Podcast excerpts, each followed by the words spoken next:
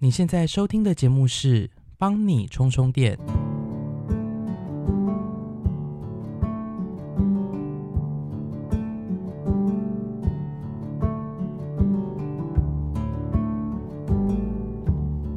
大家过去这一个礼拜过得好吗？刚刚差一点要说好久不见呢，不过也就一个礼拜而已。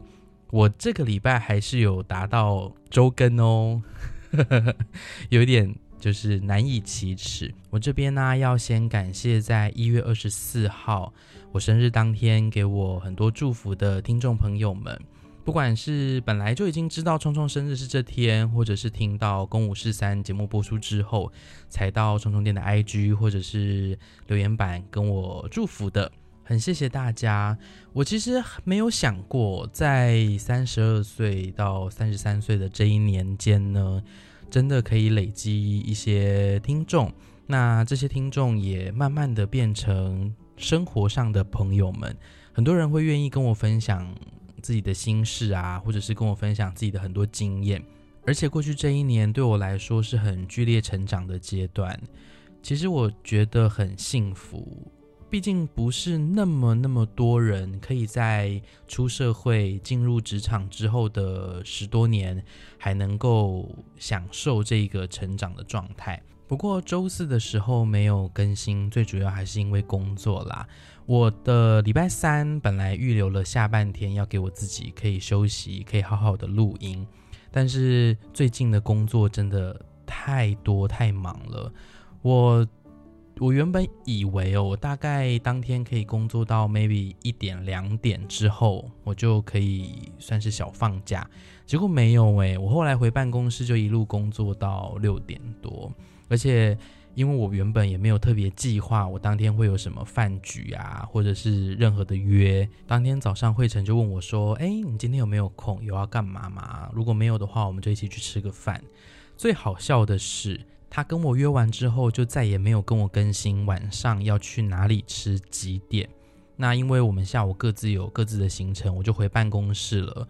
一直到大概四点多吧，Coco 就问我说：“哎，你知道晚上要在哪里了吗？”我说：“不知道，哎，没有人跟我说啊。”他就说：“傻眼，他以为呃慧晨会跟我讲。”但后来，反正总之我是知道了。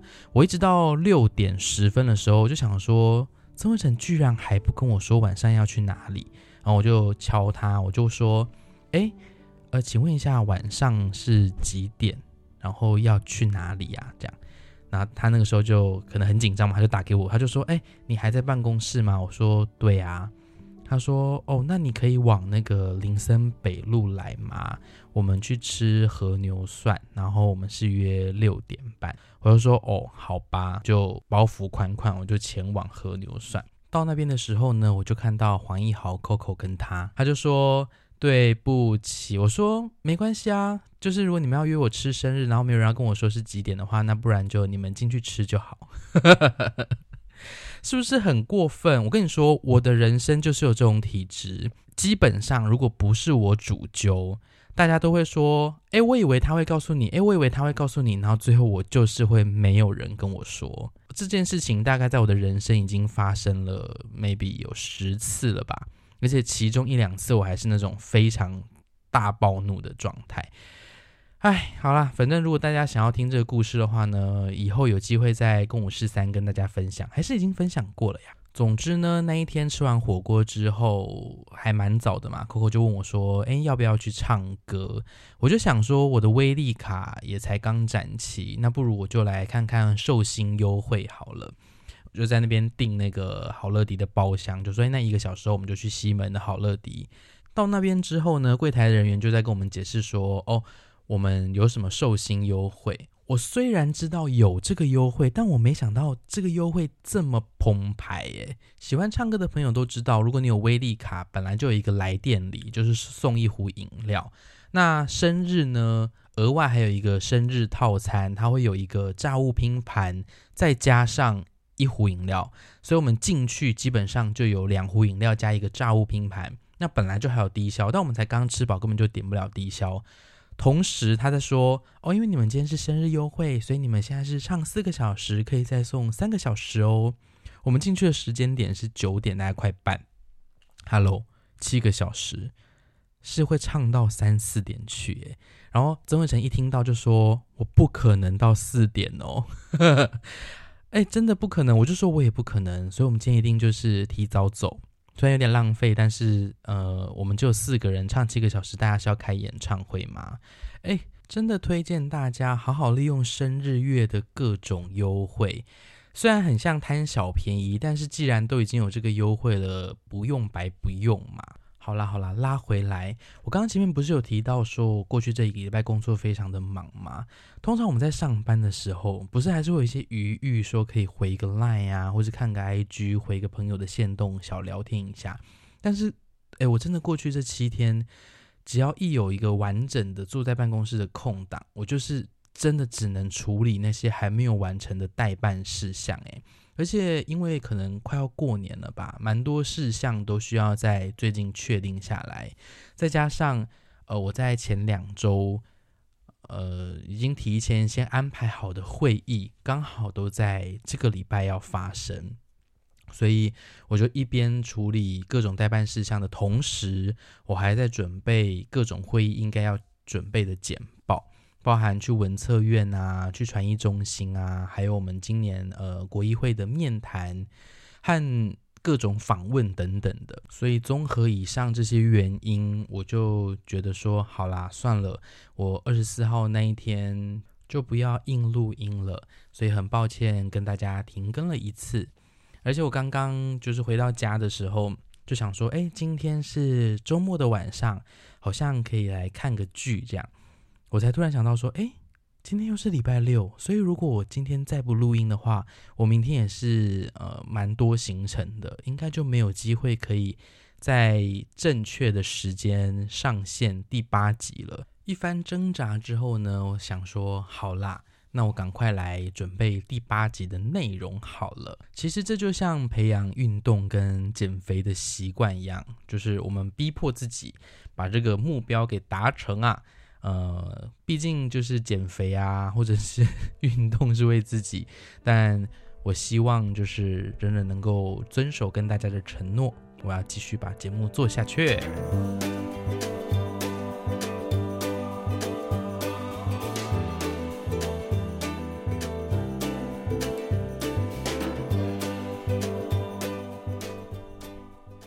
今天的最近看什么呢？要跟大家分享的作品是《君主计划：神秘组织与怪兽之谜》。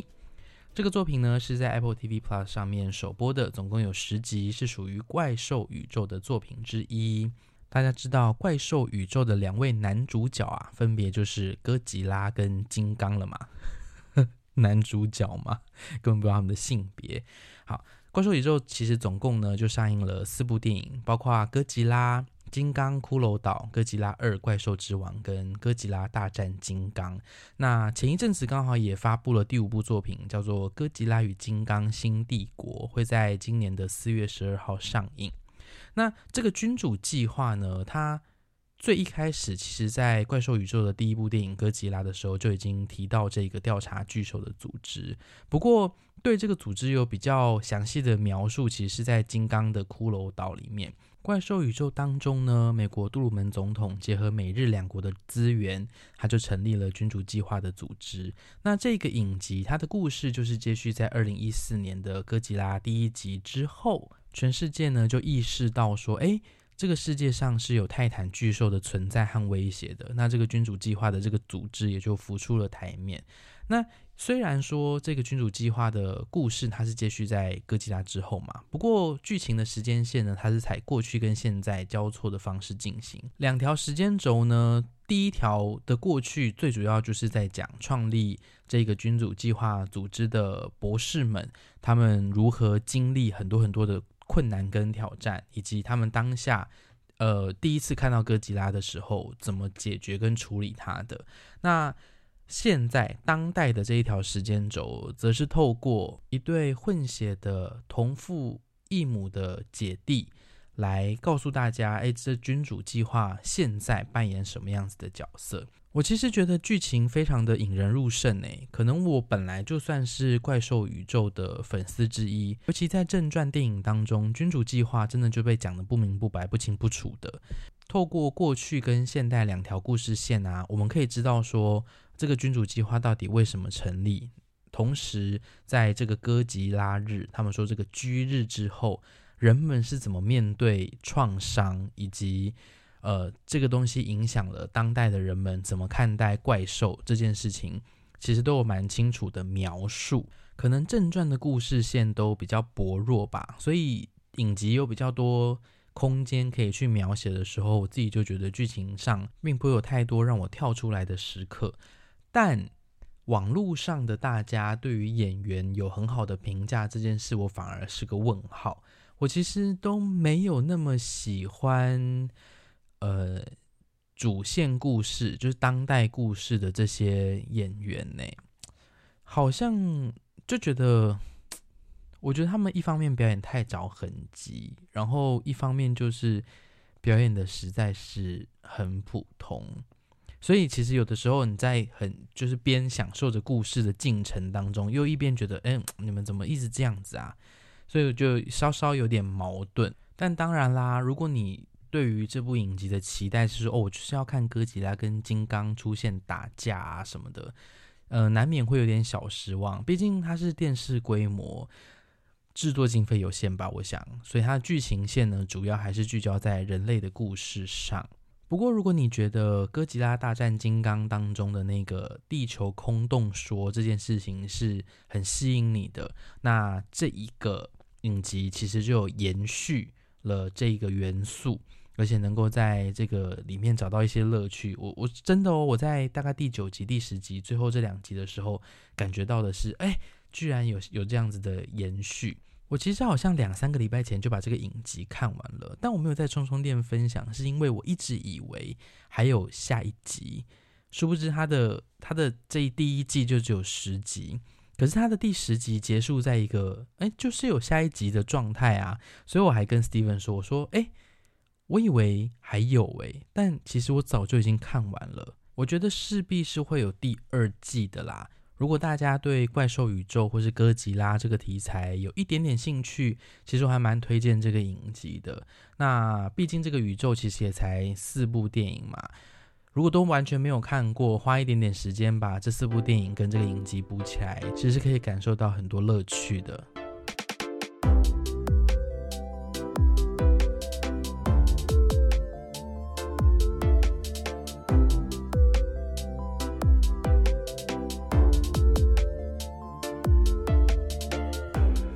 今天的帮你充充电呢，充充想要跟大家分享我自己一个非常喜欢的兴趣，就是泡温泉。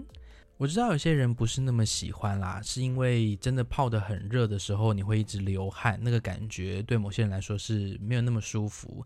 但大家不觉得在冬夜里面，就特别寒冷的冬夜，你身体泡的热热的，真的离开温泉之后，凉风吹来是很舒服的吗？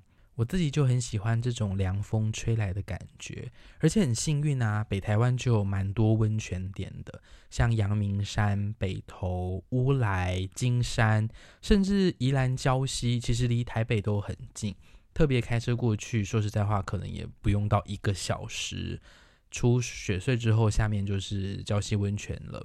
在介绍温泉的好处之前呢，我先来跟大家科普一下温泉是怎么来的。通常呢，温泉形成于地下数千英尺深处。当地下水进入地球内部，遇到高温岩石或岩浆的时候，水被加热，并且吸收了地下矿物质。然后这些加热的水以温泉的形式冒出地表。那这些温泉水就会含有丰富的矿物质。包含硫磺、钙、镁、钾和钠等等，这些矿物质赋予了温泉独特的特性，还有疗愈的效能。世界各地的温泉啊，因为地理位置和地下矿物质的不同，而呈现出很多不同的特点。像是硫磺温泉，就是它很特殊的气味嘛；钙质温泉呢，有助于骨骼健康；钠和镁质温泉对皮肤有益。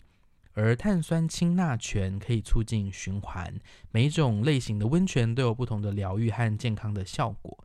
那除了热的泉水之外，也有一些特殊地形，因为地质很特殊，所以让泉水的温度降低而产生的冷泉。一般来说，温泉的形成具备三个条件：第一个就是地下必须要热水存在，这一定的嘛；必须要有进水压力，导致热水上涌；第三，岩石中必须要有深长裂缝，供热水通达地面。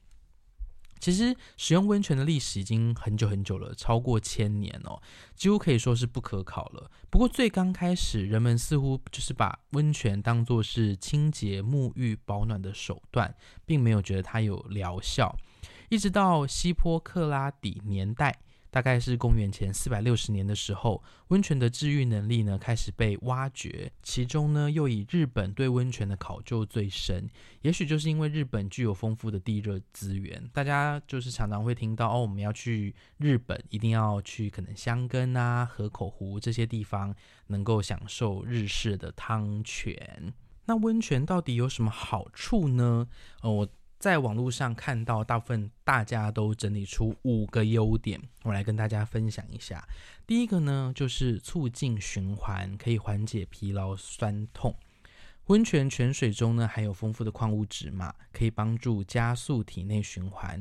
例如，有些人平时需要维持久坐久站的姿势。使身体的局部肌肉比较僵化，那透过温热具有矿物质的泉水，可以改善肌肉的疼痛，舒缓紧绷的韧带，让身体更轻松自在。第二呢，就是提升睡眠品质，帮助一夜好眠。假如生活繁忙、压力很大，为了能够睡上一顿好觉呢，用尽各种方法，不妨试试看泡温泉。